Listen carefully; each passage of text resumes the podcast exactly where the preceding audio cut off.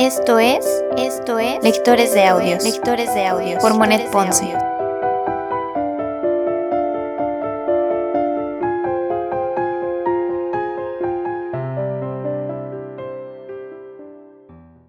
Primera temporada. Primera temporada. Cartas a Teo, Cartas de Vincent Van Gogh.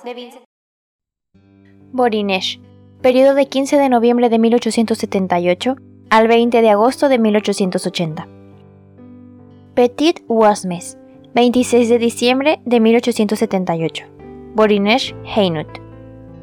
Debes saber que no hay cuadros en el Borinesh donde en general nadie sabe en absoluto qué es un cuadro.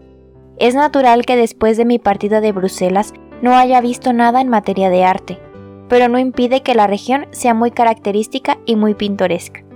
Todo habla, por decirlo así, y todo está lleno de carácter.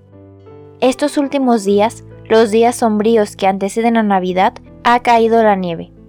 Todo recordaba los cuadros medievales de Bruegel, el campesino, y de tantos otros que han logrado expresar de una manera tan impresionante el efecto característico del rojo y del verde, del negro y del blanco.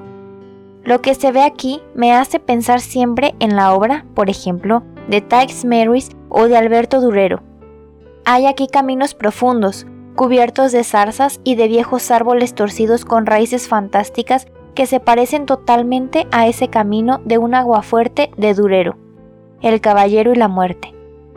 Estos últimos días, en especial, era curioso ver por la tarde sobre la nieve blanca a la hora del crepúsculo los obreros de las minas que volvían a sus casas. Estas gentes están todas negras cuando salen de las oscuras minas a la luz del día, tienen aspecto de desollinadores. Sus casas son generalmente pequeñas, puede decirse más bien que son chozas, a lo largo de los caminos profundos, y en los bosques y sobre las laderas de las colinas.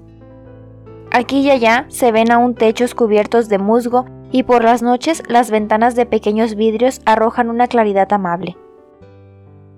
Se ven aquí alrededor de los jardines, de los campos y de las tierras de labor esas hileras de zarzas negras como se ven entre nosotros en el Brabante los sotos y las breñas de encinas y en Holanda los sauces enanos. Con la nieve de estos últimos días, todo parecía una escritura sobre papel blanco, como las páginas del Evangelio.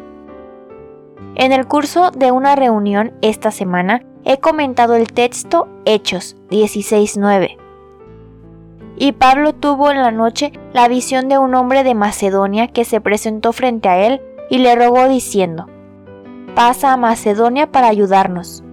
Y se me ha escuchado con atención cuando he tratado de describir el aspecto de ese macedonio que tenía sed de las consolaciones del Evangelio y del conocimiento del único Dios verdadero.